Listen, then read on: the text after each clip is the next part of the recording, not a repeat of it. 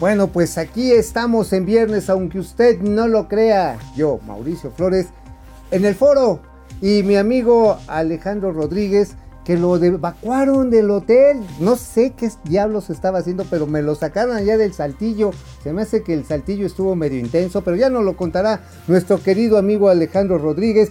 Bueno, miren, vaya temas que tenemos hoy, ahora sí que para dar y repartir fuga de capitales. Fuga de capitales por tasas de interés, sí. Como lo hemos venido advirtiendo aquí, la inflación en México se ha comido las tasas de interés reales y en consecuencia, pues la lana está agarrando para otro lado. También, vaya, pues también la seguridad es otro de los factores que incide sobre el ánimo de los inversionistas. Estamos viviendo un proceso electoral altamente violento. La muerte de Abel Murrieta y su asesinato a mansalva en las calles de Ciudad Obregón pone otra mancha, una terrible mancha sobre lo que estamos viviendo en un país polarizado y donde el crimen organizado se enseñora totalmente. Y bueno, una noticia muy positiva para el proceso de reactivación económica en todos los sentidos. Cinemex, señores, las salas de cine Cinemex regresan, abren. Vamos a darle los detalles porque es como hacen los amores los puercos pines, con cuidadito, con cuidadito, o sea, poco a poco, porque si no, la espinadota que nos llevamos con el tema este del coronavirus. Y por supuesto, la siempre gustada, querida, afamada sección creada por mi gran amigo Alejandro Rodríguez, los gatelazos del día. Y bueno, pues vamos a empezar aquí en Momento Financiero y nos conectamos allá en el saltito que se echó nuestro amigo Alejandro Rodríguez. Esto es Momento Financiero. El espacio en el que todos podemos hablar. Balanza comercial. Inflación. Evaluación. Tasas de interés. Momento Financiero. El análisis económico más claro. Objetivo y divertido de Internet. Sin tanto choro. Sí. Y como les gusta. Peladito y a la boca. ¡Órale! ¡Vamos, réjete bien! Momento Financiero. Bueno, ya estamos de regreso aquí a Momento Financiero y Alejandro Rodríguez, Alejandro Rodríguez, dinos qué estás haciendo allá en la capital de Coahuila. ¿Cómo estás, amigo? Muy buenos días. Hola, Mauricio, aquí transmitiendo desde Saltillo, la capital de Coahuila. Yo tenía un lugar eh, pues muy adecuado para poder transmitir, pero cinco minutos antes de empezar, momento financiero, reportaron una fuga de gas aquí en el Hayat de Saltillo y pues me tuvieron que evacuar, amigo. Uy. Whatever that means. Hoy es viernes y la evacuación lo sabe. Oye, oye, la evacuación lo sabe, eh, no está José José para recibirnos, pero si hay una fuga de gas, amigo, ¿no te has cenado un poco pesado? Digo, digo, No, bueno, digo, así estoy, nada más. estoy en el lugar donde estoy en el lugar donde me indican que esté la gente de Protección Civil de aquí de Saltillo. Ok, porque a juzgar por los cachetes se nota que los frijoles charros estuvieron muy bu- buenos eh, el día de ayer, amigo. Pero vamos a entrar en materia, como diría Jack el Destripador. Vámonos por partes. ¿Cómo está este rollo de la fuga de capitales, amigo? Esto realmente es otro, otro foco alerta que como tú lo denominas.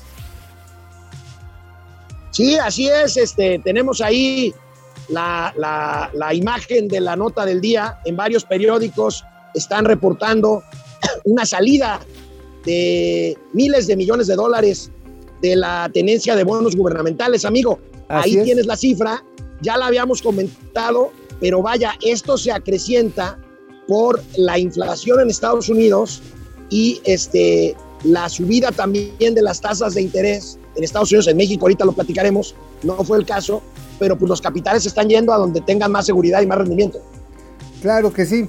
Pues como bien lo defines, amigo, 6.648 40 millones de dólares en el periodo de diciembre de 2020 hasta abril del 2030, del 2021, 2030. En este, en el primer cuatrimestre del año, una salida que si la multiplicamos por pesitos, amigo, estamos hablando de una salida superior a los 140 mil millones de pesos. O sea, ¿Esto qué está provocando? Esto está provocando que por supuesto haya presiones sobre los vencimientos de la deuda, porque son papeles del gobierno mexicano que pues están chispando, ¿eh? Dicen, a ver, o sea, más allá de que si creo o no creo en la cuarta transformación, que si soy amigo o no soy amigo de Claudia X González, que si me gustan las mañaneras, que si no, la comparación, la pura comparación de tasas de interés te dice, híjoles, manito, si allá me lo pagan en dólares, pues mejor para qué me meto en broncas, ¿no? Así de simple, mi Alex. Alex. Creo que se nos congeló. Yo creo que el y bueno, ataque- siempre voladores. Ahí está, ahí está, ahí está. Ahí está, ya tenemos al Alex. Ya regresó, amigo. Oye, se ve que de esas bombas gaseosas están, están intensas porque te quedaste escuajado. Oye, ¿serán electrostáticas? ¿Serán como esos pulsos eléctricos con los que atacan los aliens a la cuarta transformación? Sí, ¿no? Yo creo así, y, amigo. y, hombre, oye, amigo, por cierto, ¿sabes quién es el candidato, a, un candidato a la presidencia municipal de aquí de Sí. Saltillo? Tu amigo, el senador Guadaña. Ah, el senador Guadaña, no me digas, ¿aquí anda?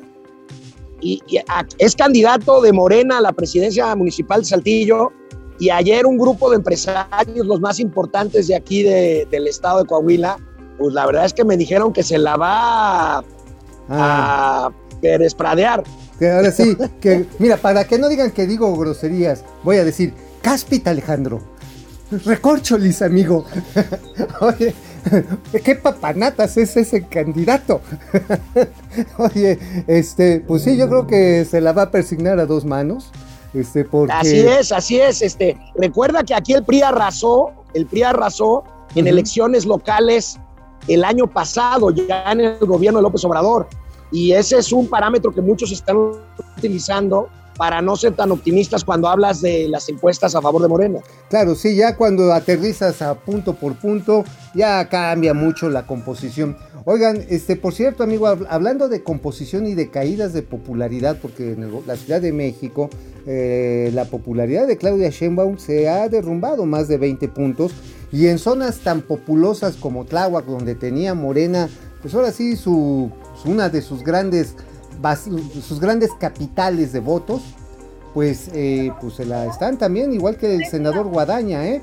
Estamos eh, bajo el entendido de que en el metro, eso es uno de los factores que detona esta, esta situación, pero una nota que realmente genera pavor. Están controlando el sistema de transporte colectivo más importante de México con fichas de dominó. A ver, platícanos, Alex, platícanos eso del dominó. Tú que le sabes Oye, a la en serio, si nos ponen la imagen, si nos ponen la imagen en pantalla, por favor. Estoy caminando porque las autoridades de protección civil me lo están indicando así. Ah, Pero vaya, No, está bien, está bien. independientemente de esto, eh, recuerdan que en enero se eh, incendió el centro de control maestro del metro, ahí en la calle de Delicias, en el centro de la capital de la, de la República Mexicana. Uf. Y este, y, y bueno, pues este eh, resulta de que según vemos, Ajá.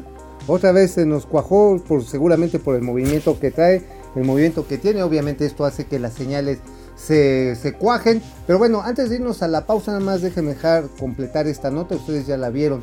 Los operadores en unas hojas blancas pegadas con Durex simulan con un lapicito lo que son las vías del tren, las rutas, y con sus WhatsApp y luego por radio de onda corta van estableciendo las coordenadas en que va cada convoy.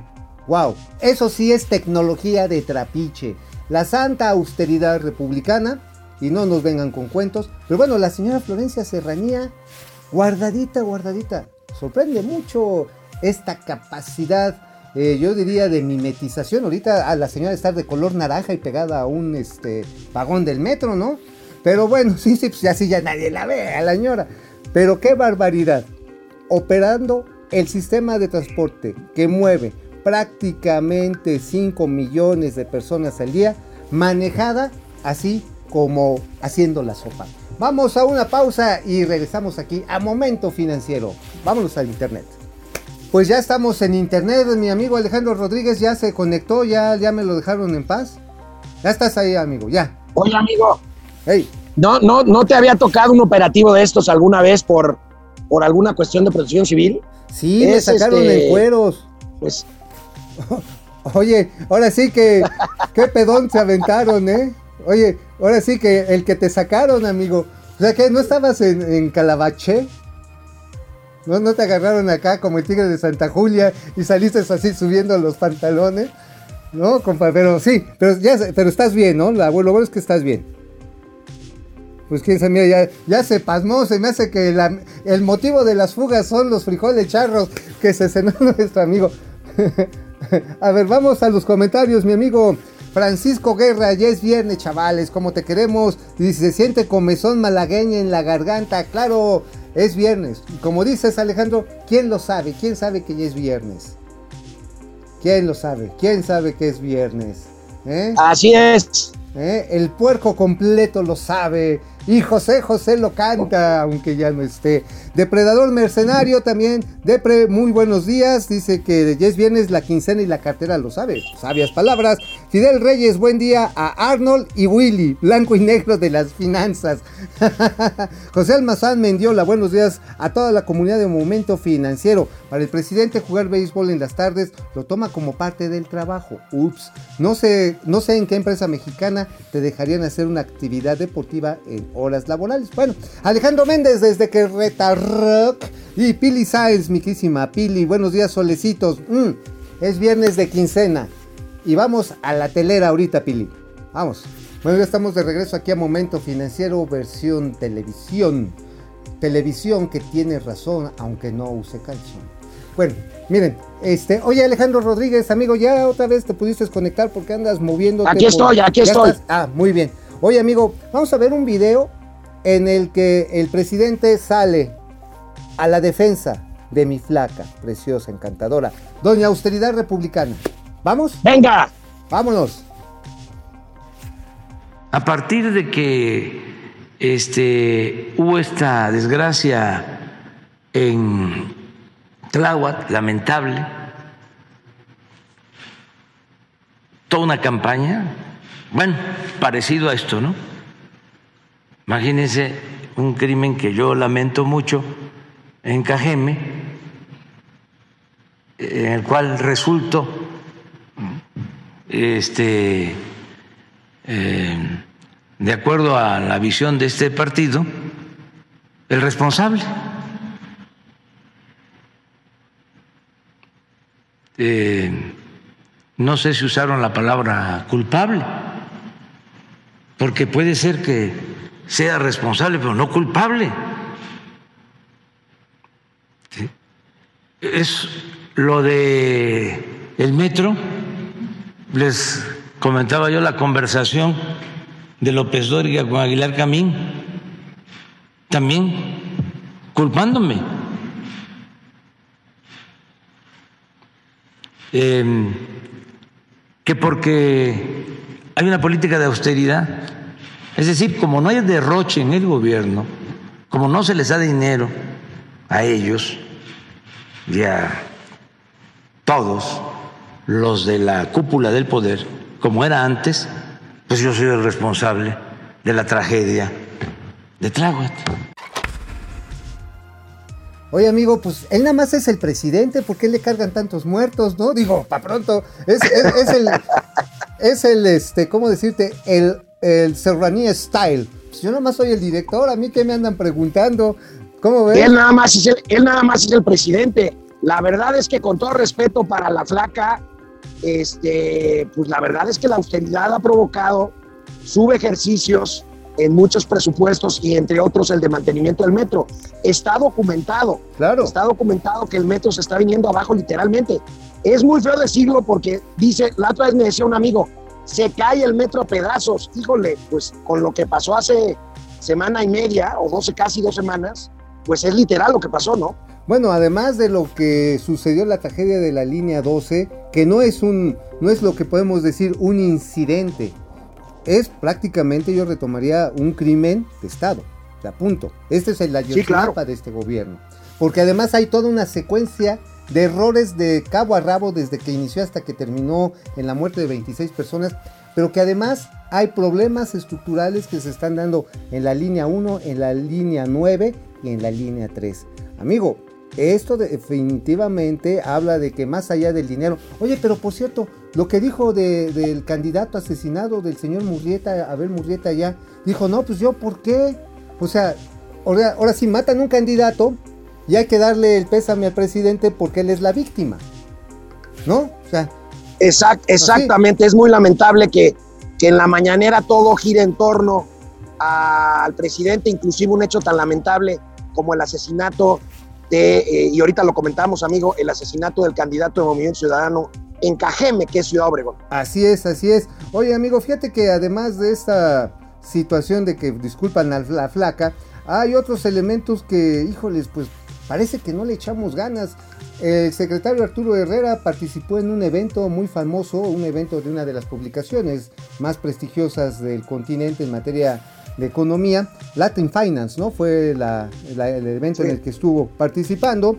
Y dice que, este, que él está puesto, está puesto para impulsar, para impulsar el crecimiento económico engarzado al TEMEC. Vamos a ver la nota del financiero. Vamos para verla. A ver, échenla por favor. Viene, viene.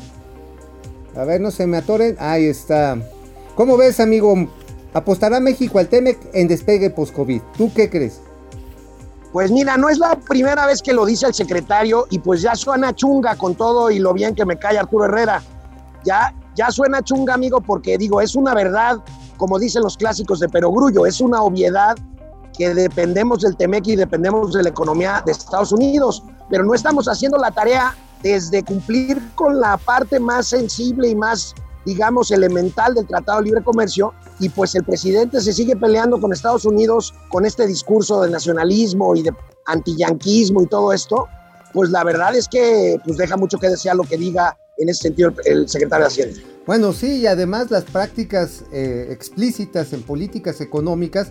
Fíjate que tuve la oportunidad, lo comentábamos ayer, de platicar con algunos representantes de empresas maquiladoras y dicen, calculan que más o menos la inversión va a crecer en el sector manufacturera de exportación entre 5 y 8% este año, que es muy bueno. Pero podría crecer más de dos veces ese porcentaje, o sea, ya doble dígito, si hubiera reglas claras. Ahorita las empresas lo que están haciendo es que trasladan parte de su producción de China a las fronteras, amplían la capacidad, pero no están haciendo nuevas inversiones porque pues está el tema ambiental de entrada con la energía. Al rato nos van a meter un panel, no me van a imaginar que te metan un panel, compadre. Así, órale, mete estos paneles Oye. así que vienen este, hasta Oye, un, un panel solar, amigo, un panel solar. Un panel solar, imagínate el de toma la barbón. Esta situación va a pues contravenir muchos de los de, de los eh, discursos de que estamos arrastrándonos junto con la economía de los Estados Unidos. Lamentablemente, y ahí sí quiero retomarte, en la medida en la que hay incertidumbre jurídica con temas de energía, con temas laborales, con temas, bueno, políticos, pues la inversión, los inversionistas no son tontos. Agárrense. Oye, amigo, y el secretario de Hacienda habló otra vez de que dependemos de la vacunación esta que avanza lentamente. Tenemos ahí el corte del Viene el secretario video. de Hacienda. Viene el video, viene el video de las vacunas.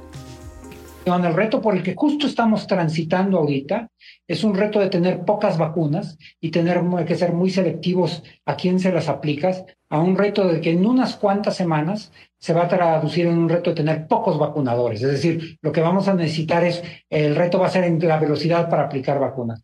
Si estas cosas salen bien y, y va razonablemente bien los pronósticos, yo creo que más bien hacia el finales del verano, principios del otoño, muy principios del otoño, toda la población que hoy es una población que puede ser susceptible de ser vacunada estará vacunada.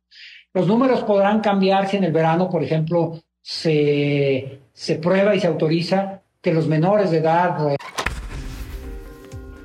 Bueno, nuevamente, amigo, pues la apuesta a que la vacuna sea exitosa, pero no sé si tú escuchaste así unas palabras así como, como de eh, pues tranquilidad y de cuidado, precaución de parte del secretario cuando dijo si se aplica bien y se aplica con éxito las vacunas. ¿Cómo ves? O sea, ya no fue así como que vamos a vacunar a todos. Oye, ¿recuerdas que el secretario de Hacienda pronosticó que ya a estas alturas del año estarían vacunados no sé cuántos millones de mexicanos? Oh, sí, claro. Nos claro. quedan a deber, este, vamos lento, vamos lento. demasiado lento para mi gusto, amigo. Y bueno, este, esto pues definitivamente condiciona mucho el regreso a las actividades económicas formales, pero también a las actividades escolares. Hoy la primera nota del Excelsior, antes de irnos a corte, nada más se las menciono. El 50% de las escuelas públicas fueron vandalizadas por el abandono. Ahí sí, doña Austeridad dijo, yo nada más soy presidenta, se joden. O sea, así de Oye, simple. pero el pueblo, pero el pueblo es bueno y es sabio. Eso no, ¿quién, quién no habrá hecho eso? No, eso lo hizo Felipe Calderón. Yo me cae que yo Claro. lo vi que entró con spray Y, y es más, entró este el jefe Diego y se robaron las teleras y los cables y hasta los pizarrones. Pero bueno, vamos a una pausa aquí a Momento Financiero, ya saben, quédense aquí tantito en internet. Bueno, pues ya sacamos la de Pío Pío, la Biblia. ¿Quién se cayó con, con el billete? Este, a ver, de Frog, con 50 pesotes. 50 La es que para irnos, y así lo dice de Frog, para irnos a Alaska. ¡Ay! Papacito. Bueno, tenemos varias llamadas, amigo. Bueno, llamadas. Hoy me, me parezco este conductor de radio de los 50. ¿No será, amigo, porque como que estamos re- regresando a esa época? Oh, creo que mi queridísimo Alex anda perdido en el espacio. Bueno, tenemos varias, varios mensajes aquí interactuando con toda la banda chancha del barrio gacho en el programa chido de la televisión con negocios y finanzas. Bueno, miren, fíjense aquí nos están mandando otros. Dice Fidel Reyes Morales.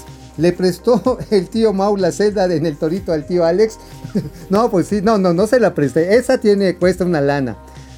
Dice, dice también el anza- anciano Iracundoe, así escribe, dice, tiene mayor aprobación que Biden, es lo que dice. También nos manda Gerardo Ledesma, saludos cordiales al mejor noticiero de finanzas y economía. Gerardo, muchas gracias, muchas gracias. Este, ya tenemos Alex. Alex, eh, ¿te siguen meneando ahí la ballena o qué pex? Oye, regresé sano y salvo a la habitación aquí. Fíjate qué bonito encuadre logré. Me pasé Sí. toda la- Alex, ahora sí, de re- échate para atrás, papá, sí. Recuerda tus tiempos de, acoma- de acomodamesas. Oye, nunca me había pasado esto, pero ya, ya sobreviví a una evacuación de, de edificio. Oye, qué bueno, amigo. Mira, tenemos más saludos. Alfredo Eloya, el sátrapa bana- bananero, insertado en la psique pole- pos- eh, colectiva, su posible reelección. Uy. Eh, Francisco Guerra, saludos a Paco Guerra. Se le hacía tarde a estos mugreños meter su amparo por falta de mantenimiento en el metro. Así es. Fidel Reyes, eh, está este, el señor Munguía, buenos días. Y dice, ¿dónde estás, Alejandro? Diles, ¿dónde estás? Antes de que regresemos a la tele. En Saltillo, la capital del Zarape. Eso, Saltillo, Coahuila, la capital del mundo, la capital del carbón. Vamos, amigo, vamos a la telera cuanto antes. ¿Voy yo? Bueno, ya estamos aquí de regreso a Momento Financiero y bueno, mientras el secretario Herrera lo que está, este, pues ahora sí que animándonos a que agarremos las oportunidades de la reactivación en Estados Unidos. Pero parece que como que no tenemos muchas ganas, cuando menos no el legislativo, ¿no? Ya ven la cantidad de ocurrencias. El PIB turístico, una actividad que se desarrolla en nuestro país, pues resulta que trae una caída espectacular, amigo. Menos 28% el PIB, la producción de valor en el sector formidable que hemos, habíamos o hemos estado construyendo por décadas. ¿Cómo ves? Pues terrible, es una cifra terrible, 28% de caída del PIB turístico.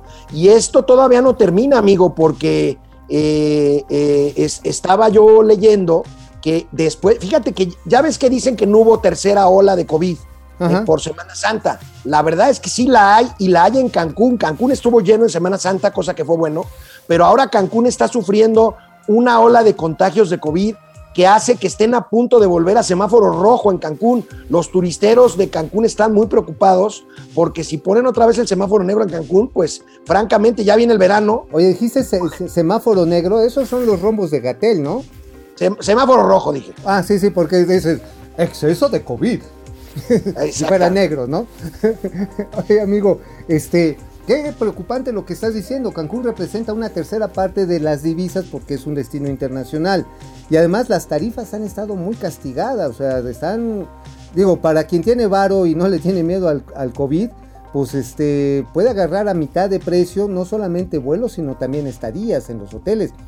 Pero esto de que nos volvemos a contagiar y otra vez estos repicos y estos rebrutos que están en la Secretaría de Salud, pues ahora sí, ¿cuál, cuál tercera ola? No hemos salido de la primera, amigo. No, No no, hemos salido salido. la primera, 220 mil muertos reconocidos oficialmente. Ayer murieron 314 personas, en fin.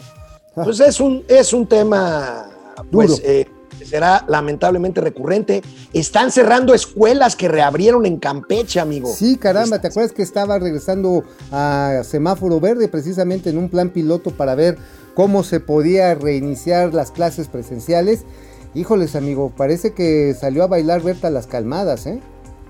Así de Oye, cabrón. este, te, te cuento algo. Ahorita que me subí al elevador para volver aquí, ya que terminó la evacuación, me reclamó una señorita muy guapa, por cierto, una saltillense. Ajá, ¿qué te reclamó? eh, me, me reclamó y no me había dado cuenta que bajé, co- como estaba yo asustado por, por el llamado de evacuación, bajé sin cubrebocas. Entonces, este, pues no me querían dejar subir al elevador. Este, tuve que esperarme al Bueno, siguiente mira, elevador. este, si hubiera salido desnudo, no te hubiera regañado. Hubiera no, me hubieran aplaudido, compadre. No, se hubiera reído. Bueno, oye amigo, nobleza obliga, nobleza obliga. Dilo. Tenemos que reconocer que no habíamos dado una nota importante. Viene. Un producto de Estados Unidos, el más importante o el más grande Así es. de los Estados Unidos, sus sistemas informáticos fueron hackeados Ujú. hace unos días. Esto ocasionó un desabasto de combustible en Estados Unidos y Ujú. bueno, afortunadamente tenemos que reconocer que no dimos la nota, pero ahorita pues tenemos que dar la ver, nota la de nota. que ya se restableció este, este suministro de gasolina en el norte de Estados Unidos. en Colonial Pipeline y dice el presidente Biden que mantiene comunicación directa en el Kremlin porque según fueron hackers rusos los que le metieron el calambre a la red neurálgica de combustibles en los Estados Unidos y obviamente no lo hicieron porque eran ruskis que quieren imponer el comuniski, querían lana, querían lana. Esto se ha ido eh, ahora sí filtrando por diversos medios en los Estados Unidos de que pedían un rescate. Nada más que pues no hicieron como en México, al parecer que ya ves dijeron, ah bueno, pues hackearon los, los servidores, tírenlos, ahí denles una- unos sábacos a los muchachos que les robaron sus computadoras y ahí tenemos el relajito de Pemex. Allá se metieron, actuaron con contrainteligencia y lograron expulsar, lograron expulsar el malware que se les había ahí metido en el ducto. ¿Te imaginas, amigo, que se te mete una de esas cosas en el ducto? A ver, señor productor, por favor. No, pues sí, está gacho. Imagínate que... Oye. Oye, amigo, hablando de energía, bueno, esto, ahí Biden se parece un poco a Andrés Manuel López Obrador porque dice, oigan, no estoy acusando a, a Putin, pero de que fueron los rusos, fueron los rusos, ¿no? Y no sé, Este, un ruso que el atiende, oleoducto, eh, que ¿no? atiende ahí en, el, en la Plaza Roja, enfrentito. Es correcto. Oye, hablando de energía, ayer, terminando momento financiero, Sí, se nos fue la luz. Sí, el y ya ves que hasta me, me, me bulearon ahí en Twitter porque Ah, puse ahí te buleamos en Twitter "Ay". porque estábamos grabando unas cápsulas, se fue la luz. Pero bueno, esto nosotros lo advertimos, amigo. Es horrible decir, se los dije. Pero nosotros hemos advertido del riesgo de que van a haber cada vez más apagones. Y veamos este comunicado de Cenace. esta mañana, justamente de parte del SENACE. Y aquí se los advertimos, amigo. Este, va a haber apagones. Dice, la sugerencia de control de Baja California Sur se declara en estado operativo de emergencia por tener afectación de carga al no cumplir con requerimiento de reservas operativas por tener déficit de generación. A ver, ¿qué tiene que ver, amigo? A ver, está otra, CFE, comunica, el Manuel Barney. Por una falla en la subestación eléctrica de Moctezuma en la zona Juárez, se interrumpió el suministro eléctrico en la área urbana. Se restableció el suministro al 20% de los usuarios afectados. Vamos a todo dar. Y se estima que en una hora más alcance al 100% del restablecimiento. ¿Te imaginas que, suce- que sucediera esto, amigo, como advertía Manuel Barney, eh, de que este, te están operando y se va la luz? ¿Te imaginas?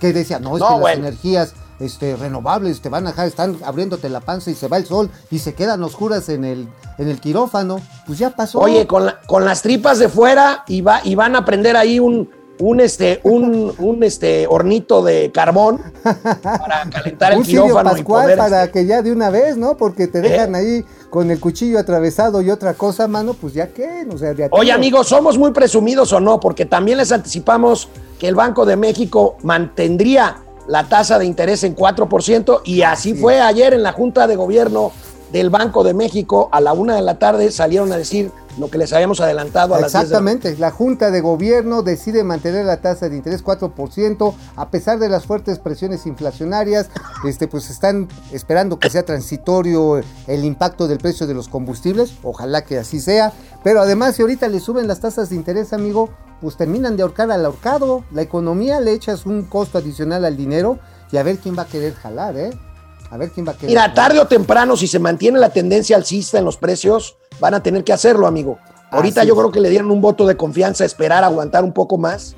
Eh, Claro. Vamos a ver qué pasa en la siguiente junta de gobierno el próximo mes. Así es. Sí. Oye, y para seguir de presumidos, voy a presumir, me voy a poner presuntuoso. Eres presumido, no te puedo. ¿De qué escribiste hoy? Eso, eso, eso quería escuchar de tu linda voz. Oye, ¿De qué escribió hoy el tío Mao? A ver, venga. Eso, eso está bien bonito. Escribimos de la inflación, pero en el seguro social, las compras del seguro social, amigo. Ayer se los fuimos prometiendo y hoy aquí está lo prometido bien metido. Pega inflación al IMSS. Incremento de 22% promedio en la compra de medicinas e insumos médicos. Están pagando, por ejemplo, este medicamento que es, eh, hay nada más que le pusieron cáncer de mamá, no, es cáncer de mama. O sea, punto, o sea, se equivocaron. Ahorita lo tienen que corregir ahí en la versión, eh, la versión eh, digital de la razón. Este medicamento que se llama epirubicina, que es precisamente para atender el cáncer más eh, que más afecta a las mujeres, lo compraron con un precio 1580% superior. Imagínate las aspirinas, amigo, 842% adicional. ¿A Es una locura. Eh, o sea, y están comprando a precios hasta cuatro veces arriba de lo que tú lo comprarías en el Superama o lo comprarías en la San Pablo o en farmacias del ahorro. Bueno, ya ni te digo con el doctor Simi. Este, estamos ante un problema que se deriva del gran desorden que trae el INSABI y el UNOPS para suministrar medicamentos al sector público. Es un desorden y a ti y a mí nos pega directamente, amigo, 800% la aspirina y tú y yo ya estamos en edad de tenernos que tomar una todas las noches. No, bueno, una de esas y otra de las pispiretas, de las azules. Y Oye, eso- amigo, de eso regreso del no- corte no tenemos salpicarte muchos los zapatos. Vamos a una pausa y regresamos aquí a Momento Financiero.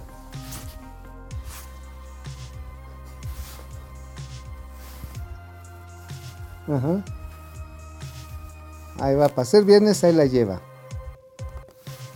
Ujú.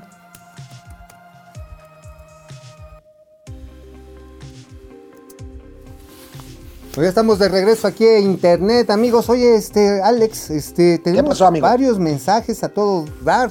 Rubén Ramos, buen día. Ñerócrates y ñoñónidas, sabios del Olimpo financiero. Ño- ño- ñerócrates y ñoñónidas. ¿Qué dirás, este, ñoñónidas? ¿Tú cómo estimas me, me, me, las tasas de interés? Bueno, Francisco García, buen día. ¿Dónde está?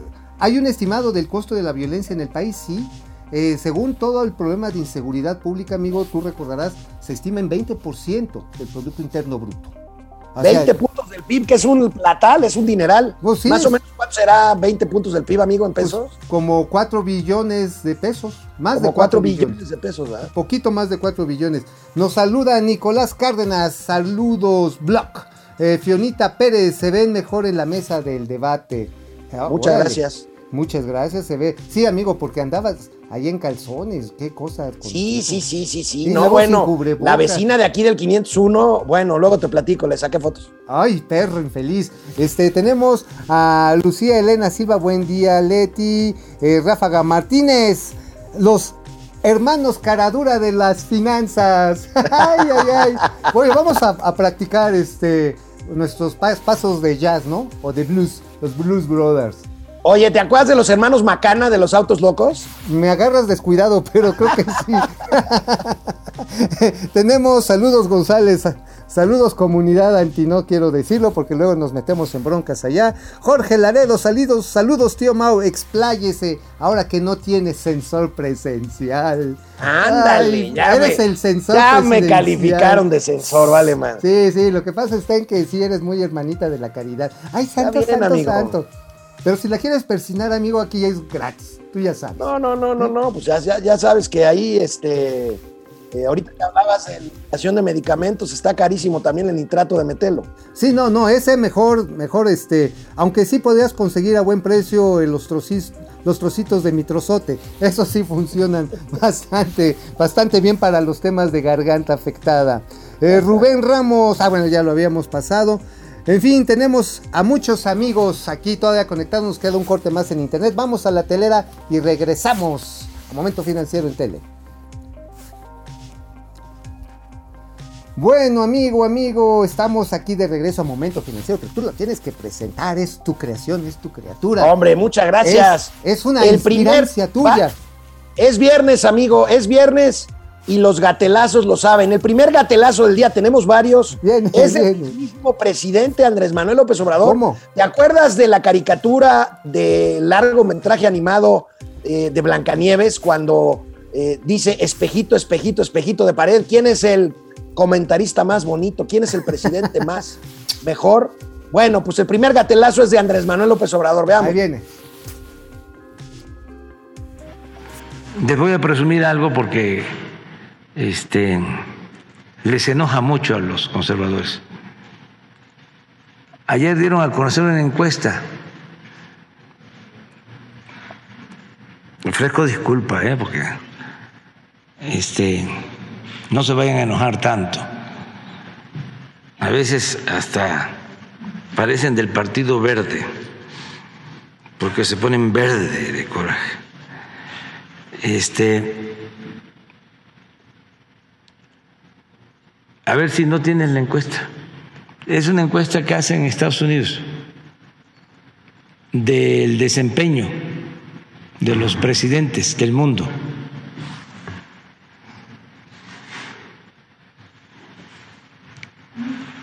Y el de Tepetitán, Macuspana, Tabasco, ya está en primer lugar.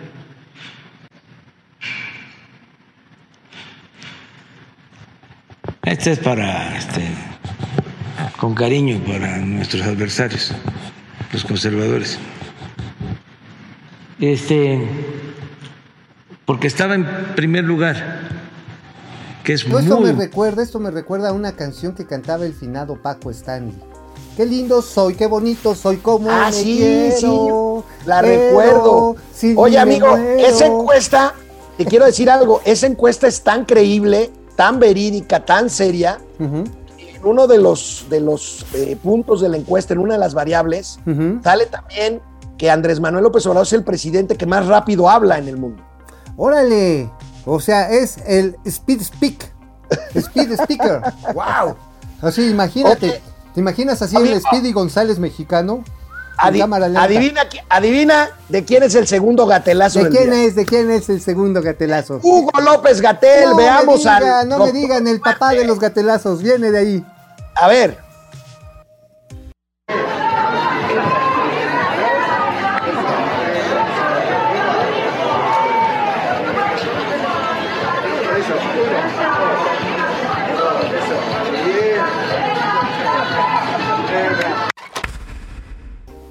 Bueno, hay que reconocerle que tiene la gracia de un camión de cometa para bailar. ¿No? Así, así, como los camiones del Panamericano, así, con una gracia. Oye, qué bueno que fue epidemiólogo y no corista. No, bueno, imagínate nada más, imagínate nada más. Le tocó bailar con la más fea, pero amigo, estamos en campaña. En campaña. Veamos este otro gatelazo, Viene. que es un candidato, porque pues ya todos los días hay un gatelazo de candidatos. A ver, para ¿de quién que es? no digan que nada más presentamos candidatos de Morena, veamos a este candidato del Partido Verde, hablando del presidente que ahorita decía que, no, que, se, que se pusieron verdes por presumir la encuesta. Oye, ese, este ese- ese primor. chiste está más feo que los que yo hago. Ay, se pusieron Así verdes es. como el Partido Verde. Ok, se iban a poner amarillos. Veamos a este muñeco del Partido Verde. Viene el muñecazo.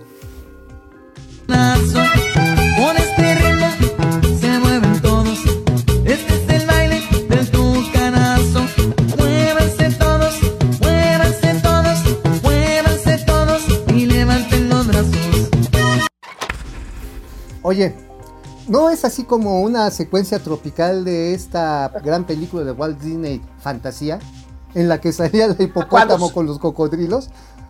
No, los hipopótamos, güey. Sí, con los hipopótamos, sí. Sí, sí, así, así, con esa Con gracia, perdón. esa gracia elefántica, ese, esa generosidad corporal. No, hombre, oye, oye, yo creo que en vez de votos tendrían que pedir perdón, ¿no crees, amigo? Tendrían que pedir perdón. Sí. Oye, amigo, Ey. pero por más que hacemos el esfuerzo, pues no puede faltar un candidato de Morena en los gatelazos. No, bueno, a ver, viene, viene, viene, viene, son geniales. Eso la regalé de corazón. Por eso, Si no quiere la Nosotros no nos se podemos de andar en las calles. Señor, no se la di porque voto, se la di. No la quiero, Está bien. No sé, pero yo se la regalé de corazón. No, yo no me compré los votos, es de corazón.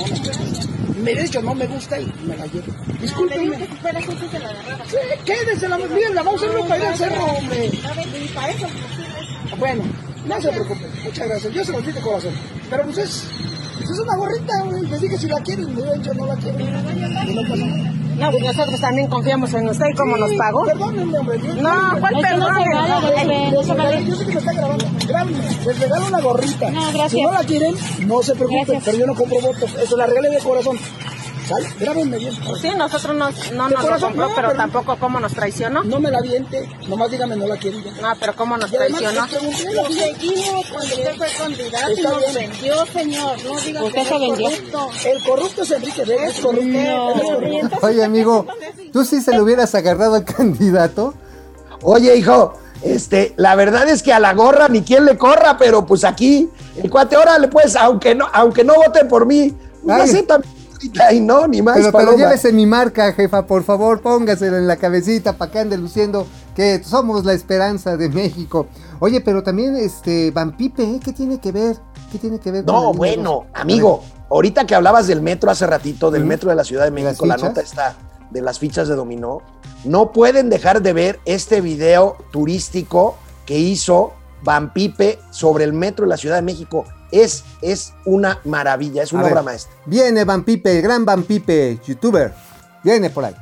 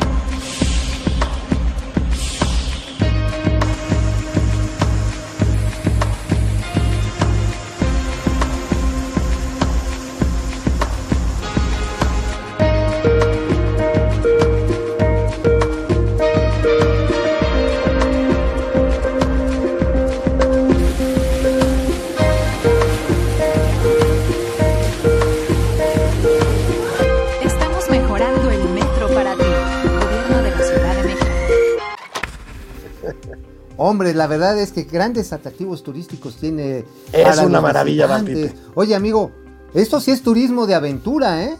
Turismo Sí, de claro, aventura por puro. supuesto. O sea, esta posibilidad, imagínate, ves la cola de caballo, las fogatas Oye, hay para hacer malvaviscos. El Temazcal en Pantitlán, Te imagínate nomás. Los canales de la raza, o sea, está pero bien. Y además te invitan a echar ficha.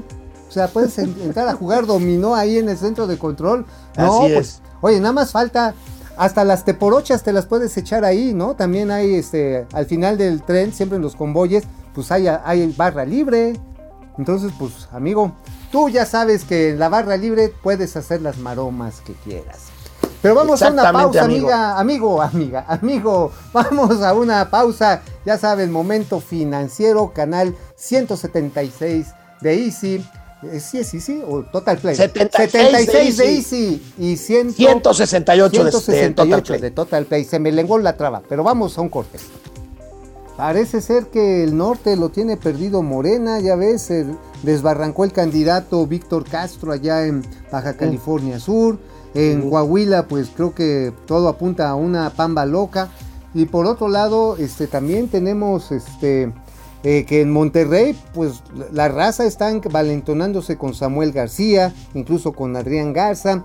Sonora, digo, ahorita vamos a regresar a la tele con esta terrible noticia, el terrible asesinato de un candidato en funciones, amigo. No sé si eso fue también parte de las de este de- del comentario ayer en esta reunión. Sí, justamente les di la noticia, no lo sabían. Este asesinato pues fue eh, hora de México más o menos las 7 de la tarde. Y yo empecé mi conferencia a las 8 y por supuesto no tenían noticia de esto, se sorprendieron mucho, se asustaron. Pues es una. Ujú. Ok. Bueno, amigo, tenemos una encuesta. Dice, AMLO, el mejor presidente evaluado del mundo. Pueden contestarle en nuestras redes sociales.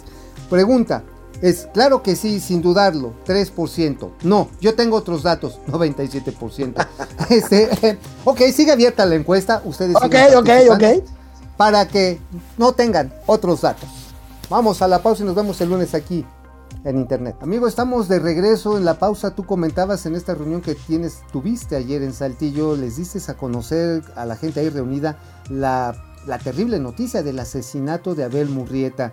Este, híjoles, tenemos ahí la foto de Abel Murrieta que nos lo pueden poner, que es el fue el candidato ciudadano de Movimiento Ciudadano a ser presidente municipal de Cajeme, Sonora. 57 años, fue asesinado mientras repartía volantes en la calle, amigo. O sea, realmente iban por él y salió herida también una de las, una de las eh, asistentes de esta campaña política. ¿Tú Sí, lamentablemente un par de datos dignos a tomar en cuenta para lo que se diga de aquí en adelante sobre este artero y lamentable crimen. Abel Murrieta era una gente muy cercana a la familia Burs Castelo. Él fue el procurador de justicia del estado de Sonora cuando Eduardo Burs fue gobernador de Sonora. Y actualmente, fíjate nada más, era el abogado de la familia Levarón. Él El los abogado. estaba defendiendo con el tema del crimen, este también terrible, en donde murió una hija y, y varios nietos de, Adrián Levarón. Sí, definitivamente hay que tenerlo en cuenta de que el crimen organizado no quiso que avanzaran las indagatorias y los pleitos que ya había echado a andar el señor Murrieta. Y bueno, hubo acusaciones, señalamientos muy fuertes por parte del Movimiento Ciudadano, culpabilizando de esto al presidente de la República, culpabilizando también a Claudia Pavlovich, que es la gobernadora saliente, y al presidente municipal de allá de Ciudad Obregón. Pero, ¿qué fue lo que dijo el presidente, amigo? ¿Qué fue lo que A dijo? ver, vamos a ver. A ver, viene. Primero, pues lamentar este hecho. Realmente es muy triste que estas cosas sucedan y eh, enviar nuestro pésame a los familiares y acompañado del pésame también el compromiso de hacer la investigación y de castigar a los responsables. Lo estamos haciendo en otros casos. En Sonora, en los crímenes de mujeres, de niños, en Bavispe, hay detenidos y no quedó impune ese horrendo crimen. Y así en otros casos. Hoy en la mañana tomamos la O sea, amigo, pues si hay un asesinato hay que pues este hay que lamentarlo por el presidente, no sé, perdón, estamos de luto con usted porque yo creo que los muertos se dejan matar para hacerle daño al presidente. Esa sería la conclusión, ¿no? Lame- Lamentablemente, y bueno, pues mencionó el crimen que les, que les, que les comentaba hace un momento, sin decir el nombre de la familia Levarón, a eso se refiere con el crimen de Bavispe. Bueno, pues el presidente, el presidente sigue su guion, amigo. Aunque haya masacres y haya torturas, el presidente dice que no hay masacres y no hay torturas. Mira esto. A ver, viene.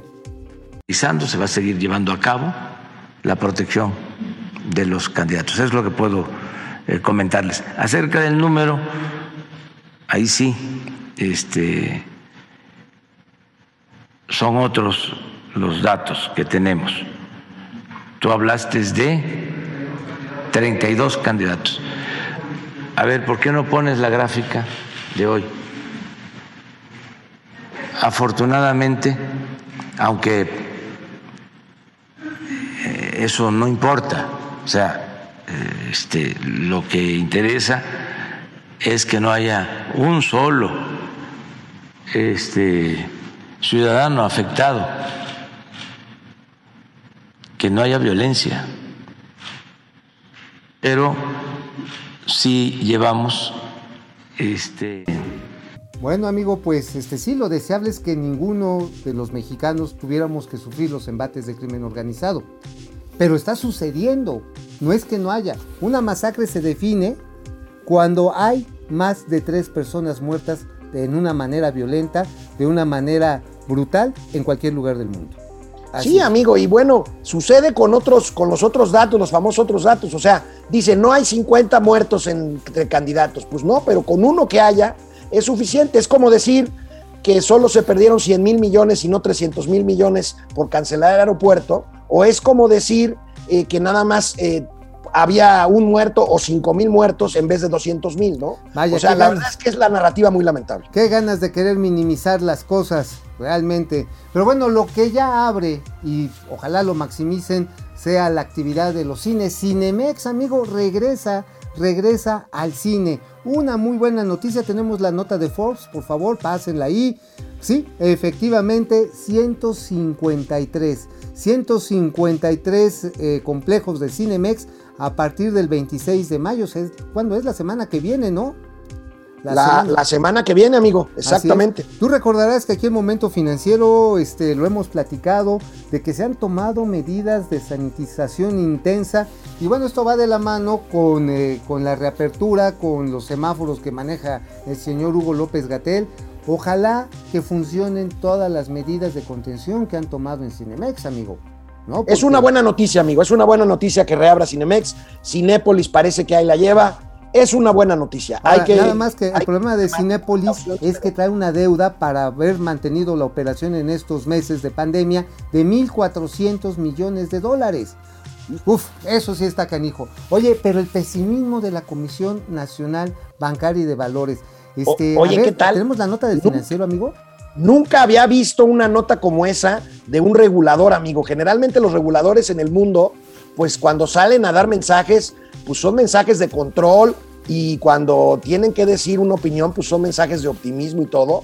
Bueno, pues el, el vicepresidente de política regulatoria, Antonio Quesada, habla de un tsunami peor que el que habían previsto las autoridades para los bancos, amigo. Uy, Y pues, ahora sí, no me lamentablemente tiene ayudes, razón. Aquí la no nota, la nota es que lo diga el regulador bancario, ¿no? Ajá, Antonio Quesada, pues ahora sí, Antonio Quesitos, qué partida de queso le puso a la banca, ¿eh?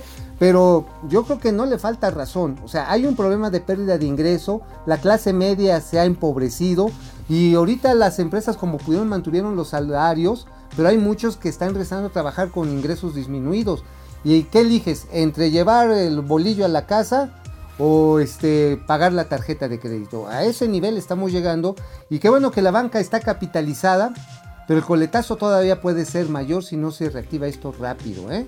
Definitivamente. Así es, así es, amigo. Y urgen las inversiones, ten- tenemos ¿no? que hablar, tenemos que hablar para terminar el programa, amigo, ¿Eh? de lo que está pasando en Medio Oriente. Eh, Terrible. habíamos ya eh, pasado imágenes de los bomba- bombardeos entre Israel y, Vamos a verlas, y- y vamos a ver Palestina. Y bueno, pues aquí tenemos imágenes. Ayer, amigo, y el gobierno israelí decide invadir, o sea, ya no nada más bombardear, sino invadir físicamente. Soldados israelíes atravesaron la frontera, atravesaron la franja de Gaza. Y bueno, pues los pronósticos no son nada halagüeños, amigo. Ese tipo de incursiones militares en Medio Oriente terminan desgraciadamente en lamentables carnicerías. No, y además en la participación de los países árabes. Los palestinos no tendrían el espacio que hoy tienen si no tuvieran el apoyo, el respaldo, el financiamiento muchas veces de Yemen, de también de Arabia Saudita, de varios, de Irán mismo. Eh, por ¿Te, acuerdas? Durante muchos años los financiaba el líder, el líder libio, Muammar Gaddafi. Así es. Así Durante es, años, amigo. ahorita ya no es el caso, pues ya no vive Gaddafi. Aguas, el mundo está en alerta roja. Amigo, te esperamos acá de regreso a Chilangolandia después de que fuiste ahí a dictar una docta, una docta conferencia con empresarios de Saltillo. Amigo, nos vemos el lunes aquí, Momento Financiero. Ya sabes. Nos vemos, cuídense, usen cubrebocas, por Por favor. favorcito.